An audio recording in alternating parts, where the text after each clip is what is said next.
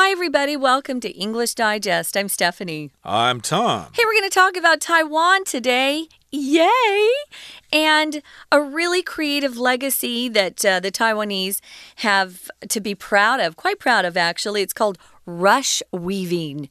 So they're taking this rush stem and they're weaving baskets and beautiful things out of it. Tabletops, I've seen a lot of different things that have been made.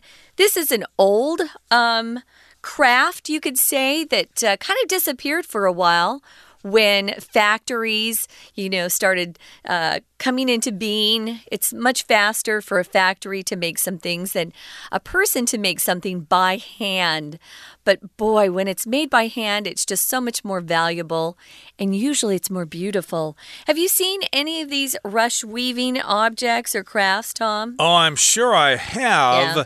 but uh, I did not know that this was such an art form. Yeah. But it makes sense because somebody's got to make this stuff. True. Uh, when you see this stuff for sale in stores and things like that, uh, you have to realize that yes, uh, it does require a lot of training and you have to understand the materials and the temperatures and all that stuff. So, yeah, it definitely should be respected. And that's what we're talking about today the kind of revival of this particular craft. We are going to talk about it, but as we always do, guys, we're going to read through today's lesson.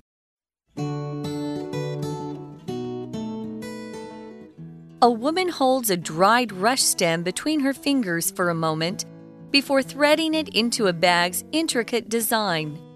She is rush weaving, a traditional Taiwanese craft that has been passed down from generation to generation. Craftswomen of the plains, indigenous peoples, created common items from rushes because of their flexible but durable stalks, water absorbent quality, and ability to dehumidify and deodorize spaces.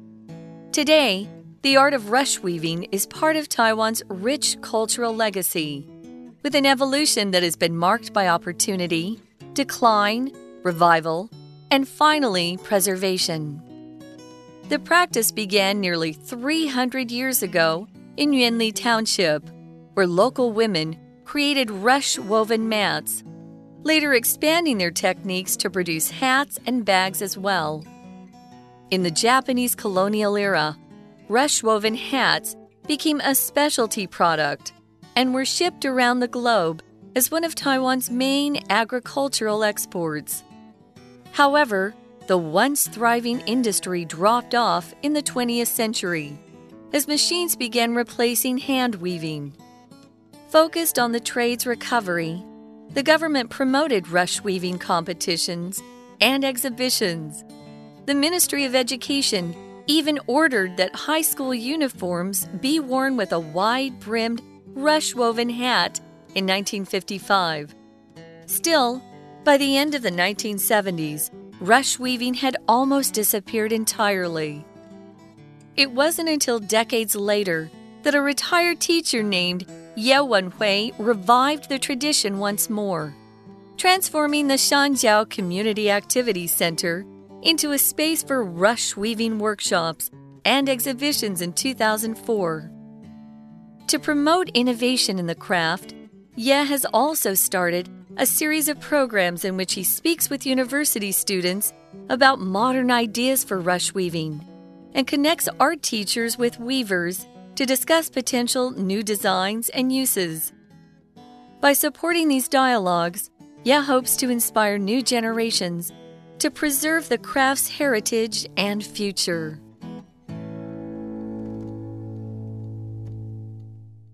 Okay, everybody, let's get to it. It's an article about Taiwan, a great place to talk about a good subject. And of course, we're talking about the creative legacy of rush weaving. It was very interesting to us because uh, Tom and I had not learned this word or this phrase yet, so it's kind of fun. And it's really kind of special because it belongs to Taiwan. Let's talk about this uh, particular cultural creativity or cultural legacy that's been left behind. So we are painting the scene as we often do. Um, our author says there's a woman and she's holding a dried rush stem between her fingers and she holds it for a moment before threading it into a bag's intricate design. If you thread, you move strands or strings, or here in this case, it's just uh, pieces of this rush plant back and forth, back and forth. And if a, a, bag has an intricate design or anything is intricate, it's quite complicated. It's very detailed. I think this would take a little bit of training. You couldn't just, uh, you know, pick up rush weaving one morning and then produce a beautiful bag by the afternoon. Uh, yeah, of course, you need to spend time doing that. And you can see intricate designs and all sorts of stuff in embroidery, for example. Uh -huh. It oftentimes has intricate patterns, or you see intricate carvings at some temples around the island here. But again, we're talking about the bag that this particular craftswoman is making here. It uh, has an intricate design. And what is she doing, you might be asking? Well, she is rush weaving a traditional Taiwanese craft that has been passed down from generation to generation. And uh, like a lot of traditional crafts, uh, it kind of almost disappeared there, but as we're going to find out, uh, it has uh, it has experienced a revival in recent years, so that's good there. Yeah. And that's what she's doing again. She's weaving. Uh, if you're weaving something, of course, you're taking pieces of cloth or pieces of grass in this case and kind of going over and under and over and under, and then you repeat the process and and you weave something, uh, you can weave all sorts of things. And usually the machine we weave things on is called a loom, L O O M. But I believe this particular person is doing it by hand. She is. So this craft um, is a skill that is usually practiced over um, years and years, and people get better and better at it. Uh, we're talking about a traditional craft, meaning it started long ago and was practiced by many, many people for generations. Uh, generation, uh, it was passed down from generation to generation. Now, craftswomen of the plains indigenous peoples created common items from rushes or this plant because of their flexible but durable stalks. First of all, let's look at where uh, these craftswomen come from. Plains is just the flat land that you find sometimes in Taiwan, although we're quite mountainous here in Taiwan. Indigenous people. Indigenous just means people who were there from the beginning. Uh, they've lived in that place for a long time. They're native to that land. Peoples, we're putting an S on it because they're different indigenous groups. There's not just one group, we have several indigenous groups here in Taiwan. So you can use peoples, but Try to be very careful about putting an S on people's, guys. It's uh, rare. So we've got these women who are uh, just, you know, weaving these rushes. Now, they say they're flexible, so you can move these these uh, rushes without them breaking apart. They're durable, meaning they last a long, long time. It's hard to wreck or ruin them.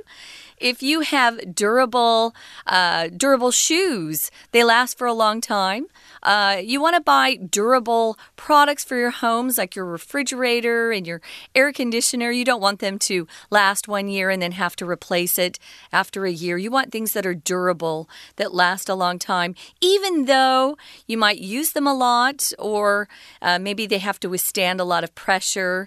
You know, you want things that are durable. Right. And of course, we're talking about these durable stalks, which are the main parts of these plants here. They're flexible, they can bend, but they're still durable. So they bend, but they don't break. And that's why they can be used for this kind of weaving. They also have this water absorbent quality. So I guess they absorb water, but they still do not break and get brittle and dry and stuff like that. They also have this ability to dehumidify and deodorize spaces. So, yeah, some of us don't like humid environments with too much moisture in the air. I know you suffer from asthma sometimes, Stephanie, so of course you do not like humidity. Mm -hmm. You mm-hmm. like dry places. And if you live in Taiwan, you might have to have a special machine called a dehumidifier, which uh, takes the moisture out of the air. And here is the verb to dehumidify again to make a place dry. And also, these plants will deodorize spaces, it will get rid of those foul smells. So, today, the art of rush weaving is part of Taiwan's rich cultural legacy. Your legacy is something you leave behind for uh, the people that come after you. So, we're going to talk about its evolution and uh, how it started how it kind of disappeared for a while and why it's now coming back. But first, guys, we're going to take a quick break, listen to our Chinese teacher, and then we'll be back to finish up this first paragraph. 各位同学，大家好，我是 Patrick 老师。今天我们要学习的是 Unit Thirteen Taiwan's Creative Legacy of Rush Weaving。我们首先先看一下标题 Creative Legacy。什么是 legacy 呢？a legacy is something that remains from an earlier time，就是文化资产从上一代传承到这一代的文化资产。 这篇文章我们所学习到的就是令草编织到底经历过什么样的阶段。我们先看到第一段的第二句，She is rush weaving，等于在解释前面这位女性她所从事的动作就是。编织蔺草 （rush weaving），后面是同位语 （a traditional Taiwanese craft），这是一项传统的台湾工艺 that has been passed down from generation to generation。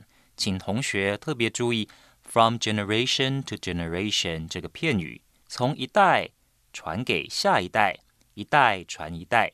当然，这个片语我们其实也是可以说 “this craft has been passed down from one generation”。to another，请记住，from generation to generation 中间并没有加任何的冠词。好的，第一段后面 总共有三个原因，让我们可以理解到当初平埔族的妇女为什么选择用蔺草来做编织。有三个原因。第一个，they're flexible but durable stalks，它们的草杆非常的有弹性却耐用。第二个原因。water absorbent quality 能够吸水。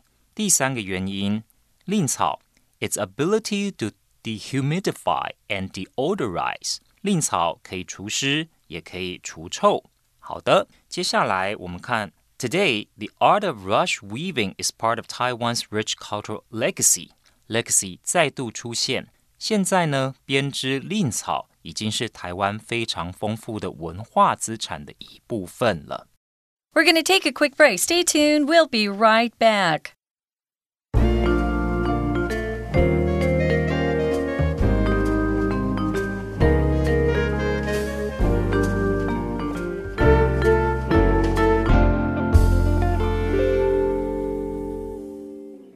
Okay, let's continue to talk about rush weaving here and its rich cultural legacy. And uh, where we left off here, we had this sentence here today the art of rush weaving is part of Taiwan's rich cultural legacy with an evolution that has been marked by opportunity, decline, revival, and finally, preservation. Ooh, those are quite a few words there for us to talk about. But again, we got this rich cultural legacy that has had this evolution. Okay, evolution just means things change slowly over time. Uh, we often use this word when talking about the theory of evolution, where living things on the earth have gradually changed over millions of years. But in this particular case, we can use it to talk about things in a society that slowly change over time. So, yes, we're talking about the evolution of rush weaving. It was different in the past and it slowly changed as time went by. Yeah, it's been marked by opportunity, meaning if there was a way to use something or to make a living out of something, people would take advantage of that opportunity. And because the rush were so useful, you know, you could make things out of them and they could dehumidify a place and make the place smell better. They were really useful for quite a while. Now, then we came to another period in its history, and that was its decline. If something declines, uh, it means it uh, it goes down, right? It becomes smaller, fewer. It it lessens. It decreases. The birth rate has declined quite a bit here in Taiwan. It's gone down year after year. Now, the revival is when something's brought back that used to exist in the past. It's become more popular or people are suddenly finding out about it again, the revival. And finally, we're going to talk about its preservation. This particular craft, because it did disappear for a while, now there are some people who are very, very um, serious about preserving it, keeping it forever, teaching the younger generation about rush weaving so this practice won't just disappear. Uh, note here, guys, that decline can be a verb and a noun. We're using it here as a noun, but the pronunciation for the verb and the noun is exactly the same. Yay! Indeed. Okay, so yes, we're talking about the evolution and then the decline and the revival and now the preservation. So uh -huh. it's uh-huh. being kept alive for future generations to enjoy. Now, the practice began nearly 300 years ago in Yuanli Township, which I assume is somewhere down south there, and local women created rush woven mats later expanding their techniques to produce hats and bags as well. So, a mat, of course, is just a flat item that uh, goes on the table as a table mat or a floor mat or something like that. And so they created these mats using rush or rushes, I guess, rush leaves or whatever. Uh -huh. They uh-huh. wove them together and they made these mats, which are practical, of course. They're not very decorative, they're just kind of practical or useful in the house. But later they got the idea hey, we can make some more interesting things by weaving hats. And we can weave bags as well. So, yeah, we can wear these hats on our heads to keep us cool in the hot weather when we work in the fields. And then when we want to carry our things around, hey, we can use these bags made, made out of rushes. Kind of cool, huh? Well, we've got the Japanese colonial era. Uh, which we all know about. Uh, that's when the Japanese came to Taiwan and uh, kind of settled here and were ruling the island. During that particular period, rush woven hats became a specialty product. Something you could only get in one particular place is usually a specialty product or specialty dish. Go to a restaurant, it could be a, a what's the chef's specialty in the restaurant? Colonial is uh, a verb that relates to when another country comes into a country and settles there. Uh, they intend to stay forever, but uh, Sometimes it doesn't work out. The Japanese, of course, after losing World War II, had to leave. Taiwan, so that's when the Japanese colonial era ended. But while they were here, those rush woven hats were quite special, and they would ship around ship these hats around the globe or around the world, and it became one of Taiwan's main agricultural exports. Even though it seems like it's uh, more of a fashion item. It was considered to be an agricultural export, something that was um, taken from the land. Agriculture or things that relates to crops and animals, uh, either farms or farming or crops that you raise as a farmer. Right, so yeah, it's agricultural because it's made from plants, even though people aren't eating it. But uh, yes, these hats are quite fashionable and they became popular around the world, at least at that particular time. I don't know how popular they are nowadays, but let's move on now to the next paragraph. It says, However, the once thriving industry dropped off in the 20th century as machines began replacing hand weaving. Okay, so yes, this industry once thrived because people would weave these hats by hand, but the industry dropped off. It became less active and less productive in the 20th century, which would be the 1900s, because we started to use machines to make those items, and they probably also started using other things as well. So the popularity of rush weaving kind of uh, died out a little bit. Right. Died out, dropped off.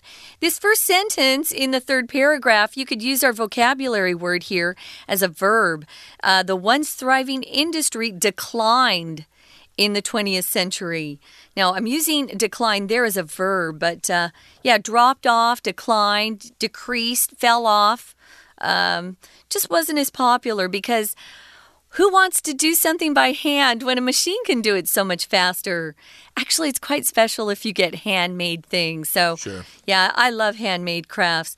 So, focused on the trades recovery, they wanted to bring that business back. The government promoted or advertised rush weaving competitions and exhibitions. So that was their um, plan to try to get people more interested in saving the craft.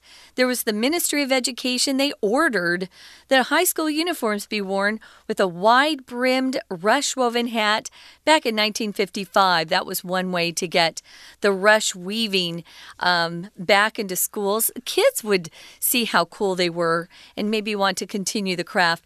A brim on the hat is the very edge of the hat. Usually, the brim will come out from the center of the hat to shade your eyes. A baseball cap has that brim or bill in the first or the front part. And a lot of those bamboo hats, they have a quite a, a big brim to protect you from the sun. Uh, yeah, the uh, farmers in Taiwan tend to use the hats woven from bamboo leaves, Uh -huh. but uh, this particular uh, craft here using rush leaves, or yeah, rush leaves, or rush grass, I guess. Rough stalk. Stalks, Yeah. that would be Yeah. better. Yes, indeed. Uh, they are more fashionable, but uh, of course, some kids wore them as part of their school uniforms uh, way back in 1955. And I must say, they probably looked quite fashionable wearing those hats, although it might look kind of out of place nowadays if students came to school wearing hats like that, but you never know. I love hats. Uh, but still, by the end of the 1970s, rush weaving had almost disappeared entirely. So the government tried to keep it alive with these competitions and with these school uniforms, but people were moving on. And yes, by the end of the 1970s, uh, people just weren't really into these rush woven hats. It wasn't until decades later that a retired teacher named Ye Wenhui he uh, revived the tradition once more. Good for this teacher. I love this. So this teacher had already retired, finished teaching, and was probably, you know, enjoying retirement, but you know, he felt pretty strongly about rush weaving and he wanted to revive the tradition. If you revive something, you bring something or restore something back to life uh, that has died. For example, maybe someone has a heart attack and they stop breathing, which means, and their heart stops, they've technically they're dead, right? But if you get them to emergency medical help, they can be revived sometimes by some of the machinery that we have these days. They can shock their heart and be revived or restored to life.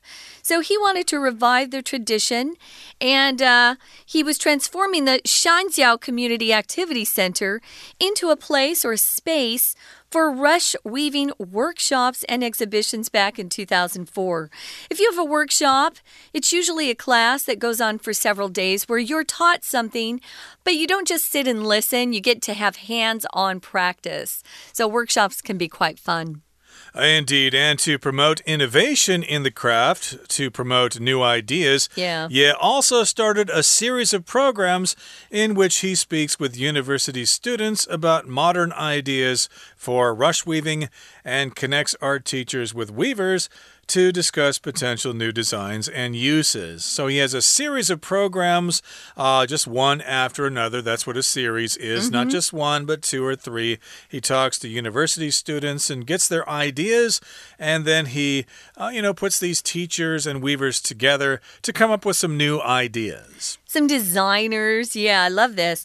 So, by supporting these dialogues or the communication between the rush weavers and the art teachers and designers, he hopes to inspire new generations to preserve or keep this craft, uh, the craft's heritage and future alive forever. I love this. So, if you don't know much about it, take a few minutes and look up the Shanjiao Community Activity Center. I'd like to buy one of those hats myself. I Yeah. wonder where I can get one. Okay, that brings us to the end of our explanation for today. Here comes our Chinese teacher.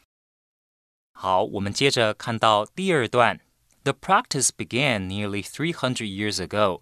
请同学看到 “practice” 这个字，其实它并不是练习的意思。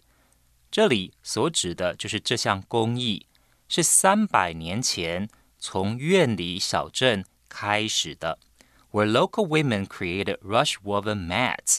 请同学看到 rush woven mats。rush woven 是形容词，用来形容后面的这个 mats. 地毯。rush woven 等于是 these mats are woven with rush。这些地毯是用蔺草所编织而成的。Later expanding their techniques to produce hats and bags as well。请同学注意，这里是分词构句，主词一样是 local women，在地的女性。之后呢，把这项技艺扩充， 开始生产帽子还有袋子。紧接着往后看，In the Japanese colonial era，在日治时期，rush woven hats became a specialty product。请同学把 specialty product 标示下来，特产。a specialty product。请同学再看到下一段。However, the once thriving industry 曾经一度相当繁荣的产业 once thriving industry dropped off in the 20th century 在二十世纪的时候走下坡。请特别注意 drop off 这个片语，走下坡。As machines began replacing hand weaving，这个 as 是连接词。随着机器取代人工，整个工艺蔺草编织的工艺就走下坡了。我们再看到下一个句子 ：Focus on the trade's recovery. The government promoted rush weaving competitions. 这也是个分词构句，主词是 the government，政府专注在这个产业的复兴。请同学继续往后看，The Ministry of Education even ordered that high school uniforms be worn with the wide-brimmed rush-woven hat in 1955. 请同学注意的是 ，order 这个动词，它表示是命令，后面加上子句的时候，我们动词保持原形。高中的制服要搭配令草所编的帽子一起戴，所以这里被戴。这样子的制服被穿，我们用 be worn，动词要用原形 be worn，请同学注意。再接着往后看到最后一段 ，It wasn't until decades later that a retired teacher named 叶文辉 revived the tradition once more. It wasn't until 这其实是强调句，也是 not until。这个句子的变化型之一，就是直到好几十年后，有一名退休老师叶文辉老师， 他才开始让这项传统再度复兴。后面的 transforming 一样是分词构句，所指的这个主词意识上的主词一样是叶文辉老师。He transformed the 山脚 Community Activity Center. into a space for rush weaving workshops。请注意 transform 的用法，把 A 转变成 B，把这个活动中心 变成蔺草编织的地方工作坊。好，我们今天的中文讲解就到这里，谢谢大家。Okay, thanks for listening, everybody. And uh, we're very grateful to the efforts of Ye Wenhui and other people for reviving this tradition and keeping it alive for all of us to enjoy. From all of us here at English Digest, I'm Tom. I'm Stephanie. Goodbye. See ya.